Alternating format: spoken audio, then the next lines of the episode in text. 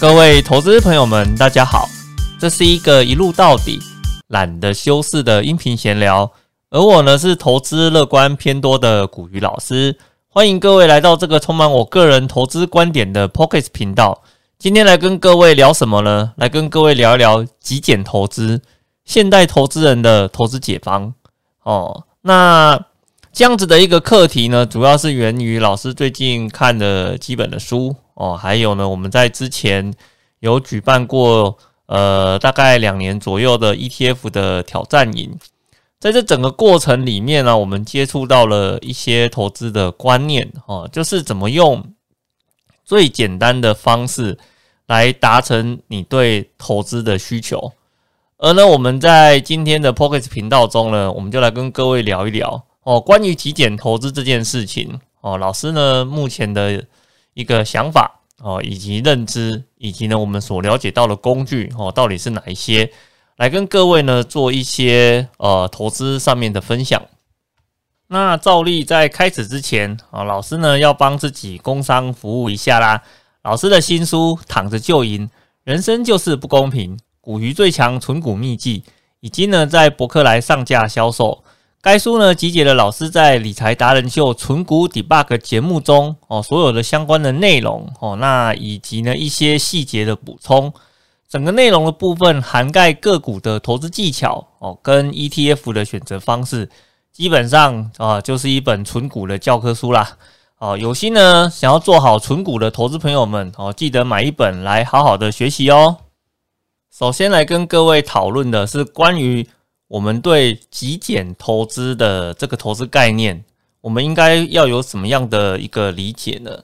首先呢，我想在这几年的投资教学里面呢，我想把这样子的一个概念做一个浓缩，我可以分成三个不同的方式来看待这样子的一个问题。首先呢，是一个叫做呃简易而且可执行的投资策略哦，这是一种概念的逻辑。那另外一种的话呢，是极少量的标的物选择哦，这是第二种逻辑。那第三种的话呢，则是老师一直在宣导的哦，不看盘的投资逻辑。那这三种极简投资的概念哦，它的一个切入点啊，彼此都有点不太一样。所以呢，我们我们在呃这一段里面来跟各位聊一聊哈，关于这三种不同的一个概念哦，到底是。我们用什么方式来做一个切入讨论？首先，第一个哈，就是极简可执行的投资策略。那这个部分呢，有点像是我早期在学投资的时候，我曾经有接触到一个观念哈。那这个观念的话呢，叫做 KISS 投资法，哦，K I S S 投资法。那这个 KISS 啊，并不是叫你去亲别人啊，不，并不是这样子这个意思哦。它的完整的全名的话叫 Keep It，哦，Simple Stupid，哦，那简单来讲，它换个名称你会比较容易懂，叫做傻瓜投资法。那为什么会有这种东西呢？是因为我们在一般市场上接触到的投资方式，哦，大部分来讲都趋于复杂，哦，而且呢不太容易去做理解的动作，哦，那当然有一些人可能我们花了很多的时间去。读了很多投资的相关的书籍啊，去了解投资的原理啦，了解投资的工具之后，然后呢，我们试图在里面找出一条最佳的路径解。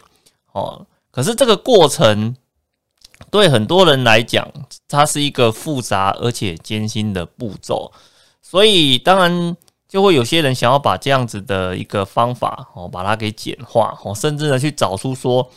有没有一种非常简单的投资方法，可以让我得到类似的一个效果，或是不要差太多哦？但是这个报酬呢，是可以让你达到你满意的一个绩效哦。那基于这样子的一个原则哦，那你就会得到啊一个所谓的傻瓜投资法的概念哦。那其实呢，傻瓜投资法这个概念哦，放在我们现在的投资市场里面啊，它有几种做法，它是被实现的。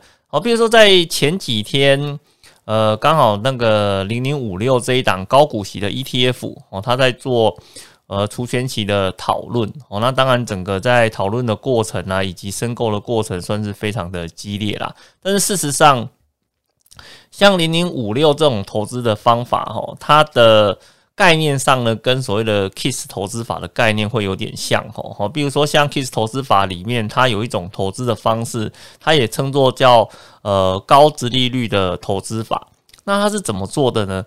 哦，高值利率投资法就是呢，在每年的十二月三十一号去计算，哦，未来呃 明年的话呢，有哪些个股哦可能呢会有高的一个值利率，然后呢，它就。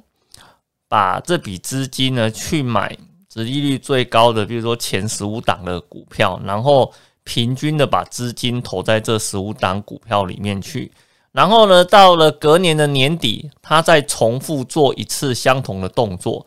如果今年有买的这十五档还在隔年的十五档以内，他就留着哦。那如果呢有一些呢已经替到十五档以外的话，他就把它做一个替换。诶，各位。你想一下哦，这样子的一个逻辑是不是跟零零五六这种所谓的高股息的投资逻辑事实上是很像的哦？它是预测，呃，接下来的话呢，有哪一些个股，它的值利率是比较高的哦，然后他就把它做一个定期的替换的动作。事实上，它的逻辑是蛮类似的啦哦，所以老师有时候在看零零五六这一档产品的时候啊，我都把它想象成说这是一个。呃，KISS 投资法的实现工具哈，因为为什么？因为早期你要做 KISS 投资法，虽然它的整个投资逻辑相对来讲它已经简化了，可是呢，在过去你还要去做几件事情。首先，第一个呢，你要去整理呃目前上市贵公司所有的财报资料，这是第一个。然后第二个的话，你要再去根据每间公司它过去的配息的记录，或者说它目前已经发布的。一些消息的资料来预测它明年殖利率的状况。哦，那你要做完这些步骤以后，你才能够去挑出所谓的前十五档高殖利率的个股来进行每年的一个替换。所以呢，在实物上执行，哦，它还是会有它的一个困难度在啦。哦，所以你真的要做到这件事情，其实也不太容易。吼，那还有另外一种逻辑的话，其实就跟。零零五零的概念是很像的，那就是直接呢跟着指数的比重去买，就是你也不要去思考哪一档个股是好的，哪一档个股是不好的哦，哪一档个股要配多少，这些通通都不要去思考了。它就是说目前呃指数的状况哦，他买了哪些个股哦，它有多少的比重，我尽可能的买跟他一模一样的，他变我就跟着变，他不变我就跟着不变。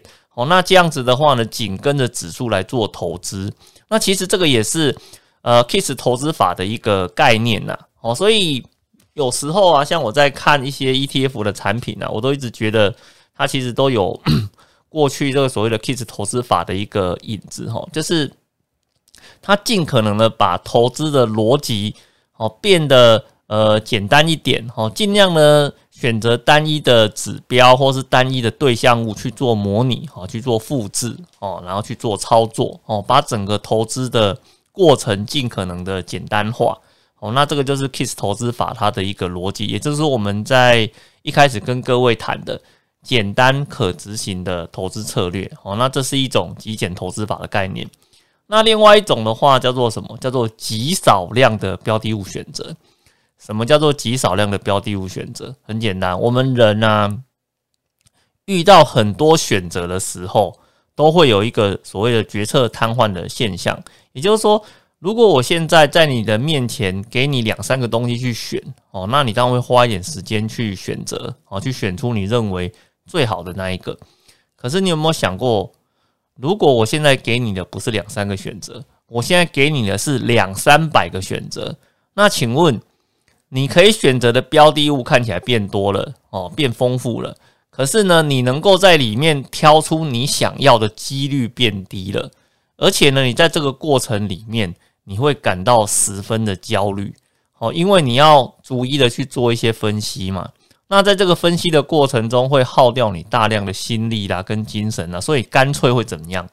干脆就放弃了，我就不要了嘛，对不对？所以你把它倒过来讲。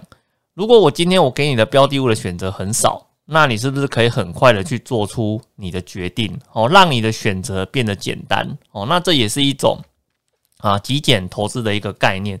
所以呢，在谈这个概念的时候啊，哦，它会涉及到几个名词哦。首先第一个叫做决策瘫痪哦，就是给你很多的东西，你反而没有办法去做出一个选择哦。然后第二个的话呢，那如果你要做少量的选择，那你会面临到一个风险，就是你所 这些少量的选择，它是不是都是一个很优质的标的物？那你如果今天少量的选择，但是少量的选择都是一些嘎比局垃圾，那其实不管你怎么选，你还是都选到一些有问题的标的物嘛，哦，对不对？所以像这种方式呢，它会有一个，呃，它会有一些问题，还是需要去做克服的啦，哦，那所以呢，我们在思考这个现象的时候啊，我们都会跟投资朋友做一个提醒啊，你可能有没有去，呃，比如说去超商购物的一个概念呐，哦。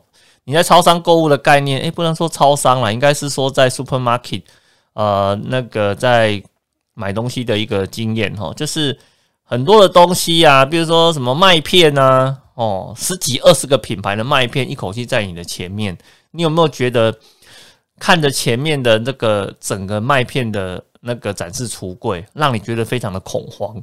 哦，你如果有哦，我我我会跟你说，那是一个正常的感觉哈，因为。有时候太多了，你反而不知道应该要怎么选。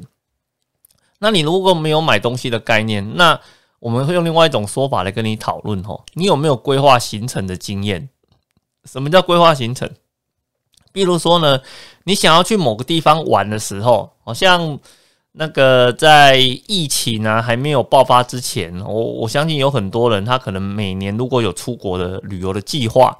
像什么日本啦、韩国啦、泰国啦、马来西亚啦，或是像美国啦、澳洲啦这些地方，都是呃台湾一些算蛮热门的一个选择啦。哦，那可是呃在疫情爆发之后，那很多的选择就会转向说是在国内旅游的这一块。哦，但是呢，无论你是选择海外旅游，还是选择呢国内旅游，你都必须要做一件事情，对吧？你都要去。呃，去参考别人的旅游经验，然后呢，来规划你自己的一个行程。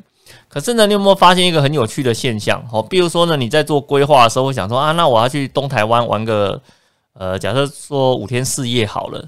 哦，那你在参考别人的行程的时候，你会发现啊，我关键字一打下去，哦，有数十篇呢，甚至上百篇的那个呃旅游行程的参考的资料，哦，可以给你去做参考。一开始看觉得很有趣。可是再看的话呢，又觉得说，诶，这个地点好像也不错啊，那个地点也不错，诶，这个地方好像很不错。那这些东西，当你很多东西都想要，然后你在中间做选择的时候，你会不会觉得非常的焦躁？哦，那个各位听众，你会不会焦躁？我我是不太清楚了。可是呢，如果以老师的经验来讲，我个人会感到非常的焦躁，哈，因为。我希望能够在一个比较短的时间内，赶快去决定我接下来的行程要怎么走哦。因为除了规划行程之外，你可能还要决定其他的事情嘛，比如说你要住什么饭店啊，中间要去哪里用餐呐，哦啊哪几天要不要请假啦，或者说请假之后我要找谁来帮我做代班的工作啊，什么等等的，其实还有很多的事情要处理。所以呢，你会花希望不要花太多的时间去做呃规划，可是呢。突然一大堆的资料涌过来的时候，然后让你觉得有点心烦意乱哦，心情非常的浮躁。最后你会做一个什么样的选择呢？哦，你会干脆就放弃哦。我不晓得你有没有这样子的一个经验哦。如果是以老师我的经验来讲，通常看太多东西的结果，我最后就是放弃这一次的旅游规划哈，或者叫别人呃来做这一次的规划，就不太想动了哈。所以。多一定会比较好吗？其实也不一定哦。有时候呢，你在少量几个高品质的的那个选择中去做你最好的一个选择，反而会是一个比较容易的一个做法哦。哦，所以像像刚刚我们谈的是什么？就是怎么从极少量的标的物去做选择哦。那这是一这也是一个所谓的极简投资的概念。那另外一种的话呢，就是老师所提倡的一个所谓的不看盘投资的逻辑哦。那不看盘投资的逻辑，并不是叫你说你在做投资的过程中都不去做标的物的选择，相反的哦，你要做深入的标的物的选择哦。但是呢，你一旦选择好之后，你必须要有几个逻辑哈哦。首先呢，第一个，你必须相信你选的这个标的物是你有信心的哦，这是第一件事情。第二件事情呢，你的资金呢一旦交给了公司去做运用之后哦，你必须要要那个百分之百的去信任哦，公司呢会对资金做出最佳化的一个运用，然后呢，并且在长期为你带来良好的一个报酬。你必须要去建立这样子的一个信心。哦，一旦你去建立好这样子的一个信心，然后呢，打算采用这样子的一个投资方式之后，其实你接下来的事情就很简单了。哦，就是不要去，就不要呢积极的去参与所谓的看盘啊，然后去监测市场的一个动作啊，因为经理人呢就会帮你把所有的东西都给处理好了。所以呢，像。这样子的一个方式哦，它其实也是一种所谓的极简投资的方式哦，在前期花了大量的努力哦，去选出好的标的，在后期的话呢，则是百分之百的去相信经理人会为你带来最佳的一个报酬表现哦，那你就不需要花太多的时间去做盯盘的一个动作。所以呢，在整体来讲，哦，老师呢从以前投资到现在所接触到了关于极简投资的一个方法，大概就分成这三种。哦，一个呢，要么就选一个简单可执行的投资策略，反复做。哦，一种的话呢，则是呃从少数几个优质的标的物里面去做选择，然后就做持续的投入。哦，这是第二种。那第三种的话呢，是你一开始花比较多的时间去做你标的物的精选。哦，那选好之后就把资金放进去，就再也不要去管它了。好，那这是第三种。哦，那这三种不同的一个方式，那我不太确定呢，你会喜欢哪一种啦？哈，但是我觉得这三种投资的逻辑，事实上投资人都可以去考虑啦，因为毕竟每个人的想法不太一样。哦，那也许在这三种方法中，你有觉得哪一种方法是比较适合你的？那我就会建议你，如果你觉得这个方法是比较适合你的，你就好好的去了解这套方法，它背后。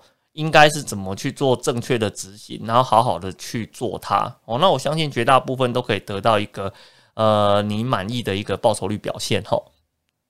那当然了，我们刚刚在前面的部分哦，跟各位谈了关于极简投资的几种方式的理解嘛。那接下来的话就来跟各位讨论啊。那在现代的投资里面哈，到底有没有什么工具是可以很快的去？呃，实现我极简投资的一个期待，有没有这种东西？有啊，事实上是有这样子的一个东西的哈。那其实这个就会跟老师呢，在呃看到书里面的一个介绍哈，或者是说呢，老师呢在呃 ETF 挑战营里面的一个相关的内容哦。那事实上呢，像老师呢，在每年哦，应该不能说每年啊，大概每啊，一个半月左右就会举办一次 ETF 挑战营队的活动，吼。那这个营队是在干嘛？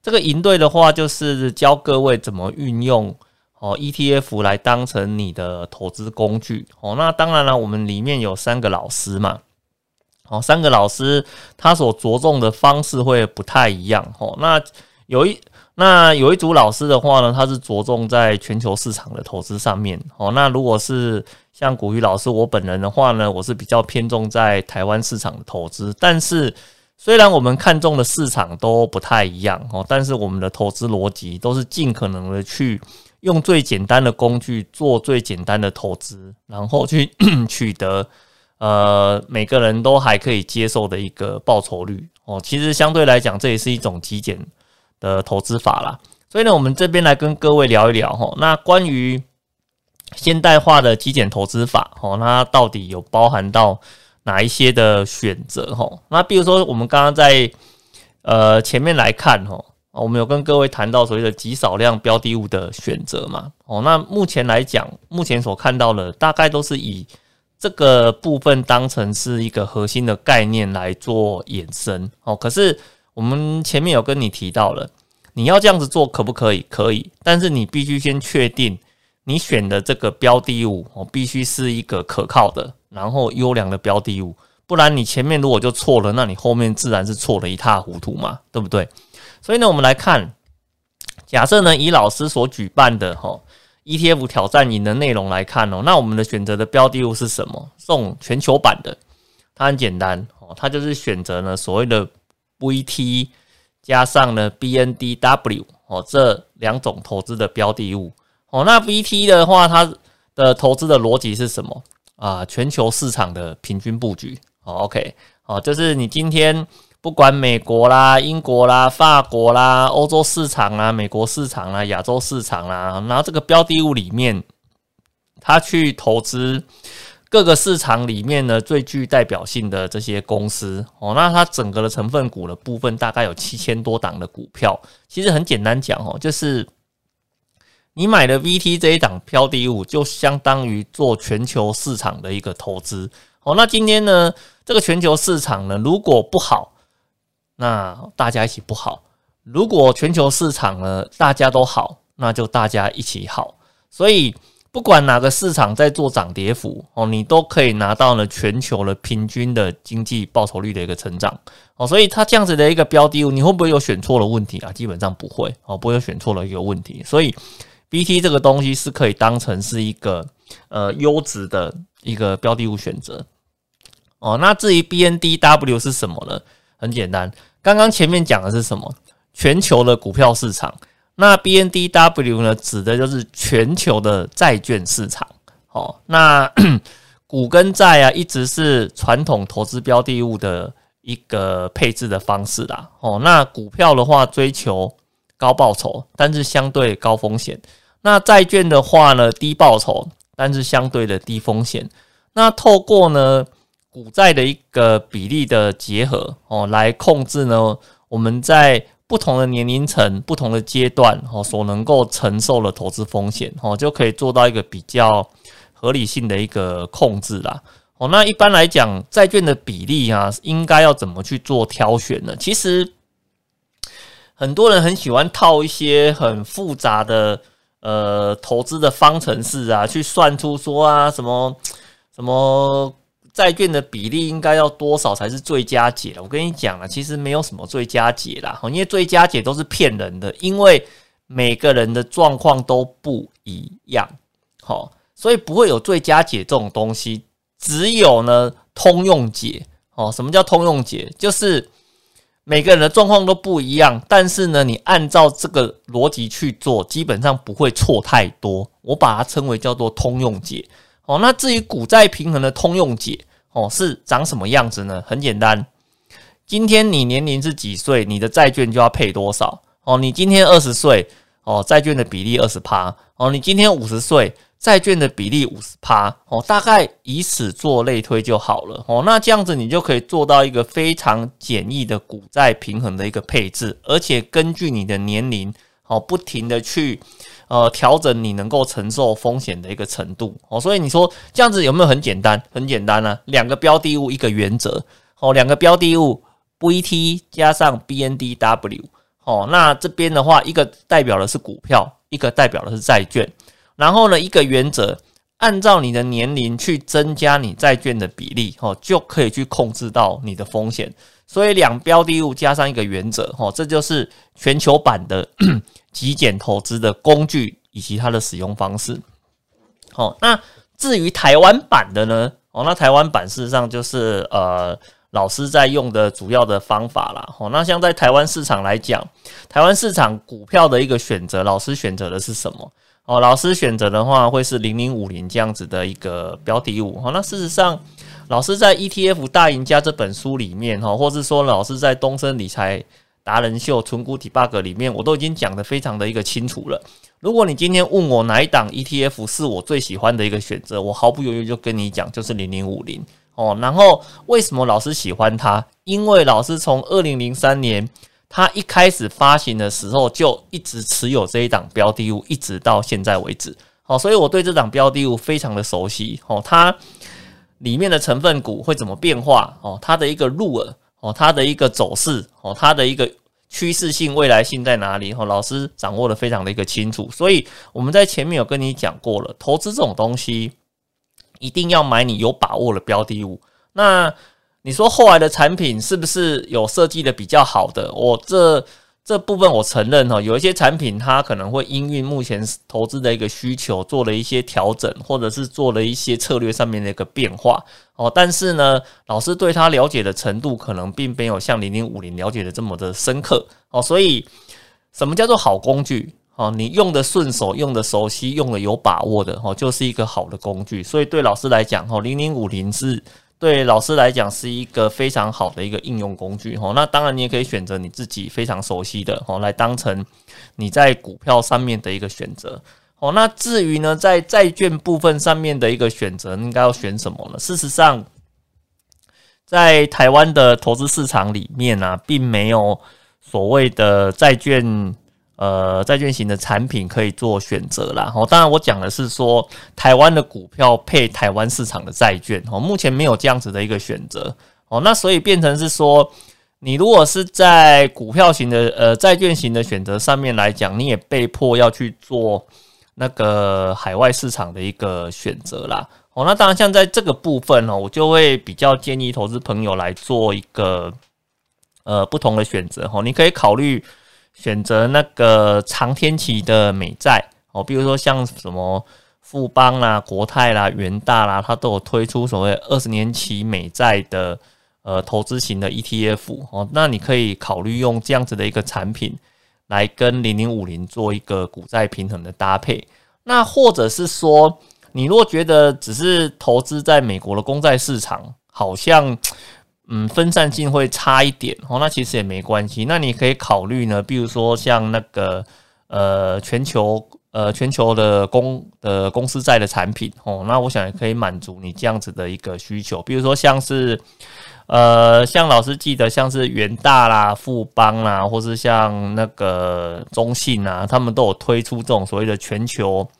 呃，全球那种 A 级啊，或是高评级的公司债的产品哦，那它基本上投资的这些公司的范围呢，都是遍布在全球市场里面，而且都是呃，主要是以 A 级为主的哦。那我想这个在这个部分，它的整个信用平等的评价上面也是比较好的，所以你要去做一个股债平衡的搭配，我觉得这个应该也是还算蛮适合的一个选择啦。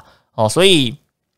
不管呢，你是在全球型来做一个选择，还是在台湾这边的话呢，来做一个选择，哦，那基本上你的股债比例的搭配，我想都是一样的，哦，都是按照你的年龄来做一个通用性的一个搭配，哦，那当然呢，你如果觉得呃通用性的搭配对你来讲不适合，你需要用其他的方式去解决你股债呃配置比例的问题，哦，那我想你可以自己去找一些其他的方式来做。评估啦，吼，那那这个部分吼，其实投资是一个比较蛮私人的事情，吼，每个人的状况都不太一样，所以你千万不要期待，就是说，呃，这个投资方法在 A 上面会得到很好的解答，那是不是移到 B 上面也会得到最佳解？吼，可能不会是这个样子，吼，但虽然还是会有一定程度的效果，可是呢，不一定会完全一模一样嘛。其实这是跟读书有点像嘛，对不对？